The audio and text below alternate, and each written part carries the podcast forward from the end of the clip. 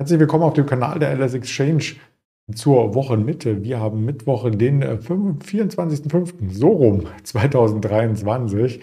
Mein Name ist Andreas Bernstein für Traders Media GmbH und die LS Exchange gibt es heute wieder spannende Impressionen vom Markt. Ich habe drei Aktien mitgebracht, die Vata, CTS Eventim, die Bayer und natürlich auch den DAX.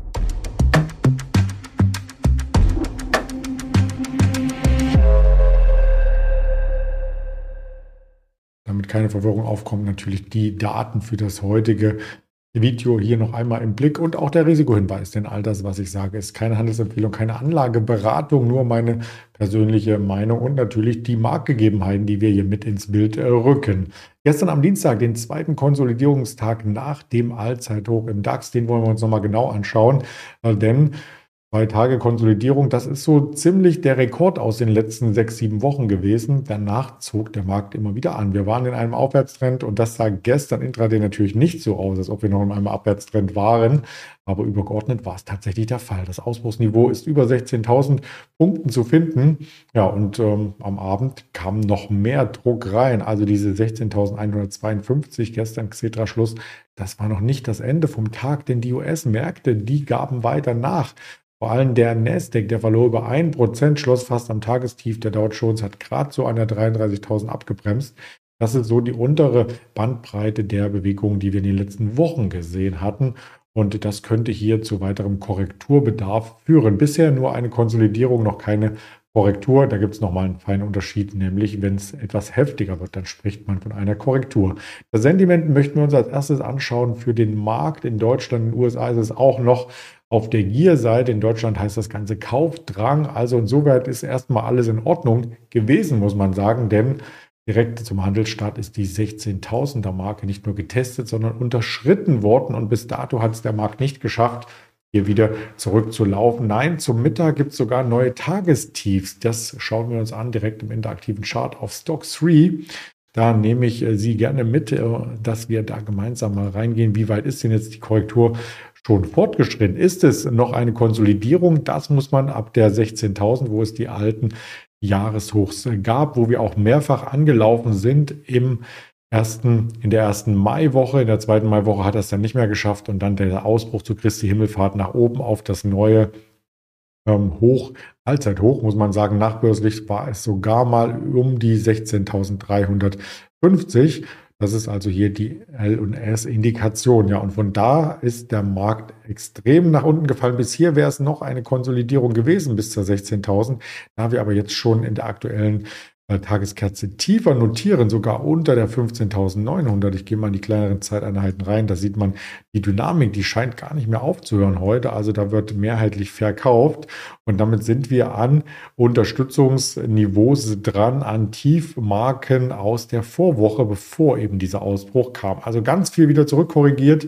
Ähm, ob das eine größere Korrektur wird, ob man sagen kann, hm, jetzt hatten wir den Aufwärtstrend hier schon gebrochen und das hat zu weiteren Abgaben geführt. Das muss charttechnisch erst einmal sich herausstellen. Und da ist sicherlich auch maßgeblich, wie die Amerikaner heute Nachmittag in den Handel reinkommen. Was den Markt so ein bisschen mitgetrieben hat, das waren auf alle Fälle auch die Wirtschaftsdaten, die kamen um 10 Uhr. Deswegen jetzt erst einmal der Blick auf die Wirtschaftsdaten. Der IFO-Index, der ist nämlich 10 Uhr gemeldet worden und der war teilweise sehr, sehr schlecht, hat zumindest diesen Aufwärtstrend ab letzten Jahr Herbst jetzt ähm, beendet. Ja. Und damit könnte auch die Erwartungshaltung, die blau gekennzeichnet ist, nochmal Schwung aufnehmen in Richtung ähm, der Tiefskurse vom letzten Jahr und damit vielleicht auch die Aktienkurse nochmal unter Druck geraten. Wir sehen bei der Markttiefe, der Marktbreite 31, nein, das sind ja nicht mehr 30, es sind ja schon 40 im DAX. Ein Gewinner ist hier noch dabei, der stemmt sich so ein bisschen mit 0,9, 0,09 Prozent die Kia gehen wegen den Markttrend. Ansonsten 39 Werte Minus, allen voran die Automobilwerte Zalando. Da ist gerade die virtuelle Hauptversammlung im Gange, verliert 2,5 Prozent. Wir haben auch eine Puma, ähm, da ist auch virtuelle Hauptversammlung und natürlich, wenn es um das Thema Zinsen geht, auch wieder die Immobilienmärkte, denn das ist ein Sektor, der Sektor der Bauleistung, der sieht ganz, ganz schlecht aus, wenn man sich den IFO mal auseinander nimmt.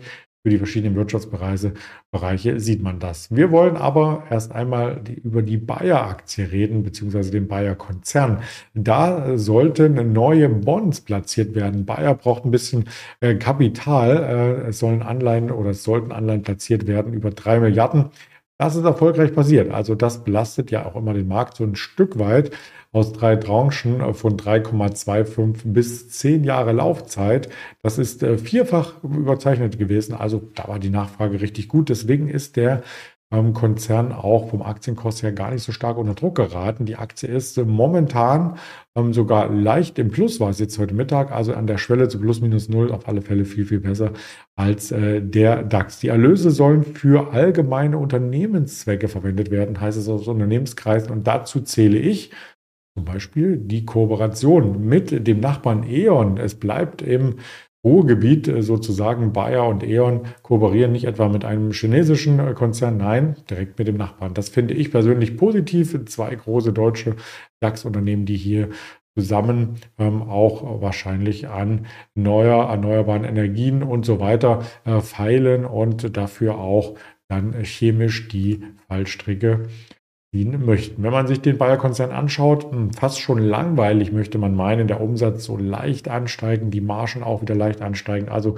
das Schlimmste dürfte aus dem Jahr 2020 nun eingepreist sein. Ob das ein Grund ist, dass die Aktie weiter ansteigt, äh, das muss man natürlich mit sich selber ausmachen. Das ist auch schwer zu prognostizieren. Beim Chartbild über der 60, der Deckel um die 50, ein leichter Boden und die Analysten, die sind zumindest äh, positiv. Also da gibt es einige Buy-Ratings, die über dem aktuellen Kurs liegen liegen.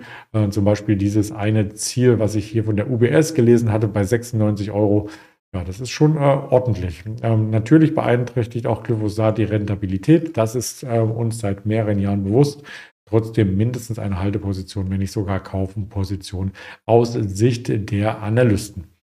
Den nächsten Wert, da geht es auch um Analysten, da geht es aber eher in die andere Richtung. Bei der Warta, ja, die Warta ist unterwegs zum Rekordtief aus dem März 2018. Ich bringe mal den Chart hier gleich mit rein.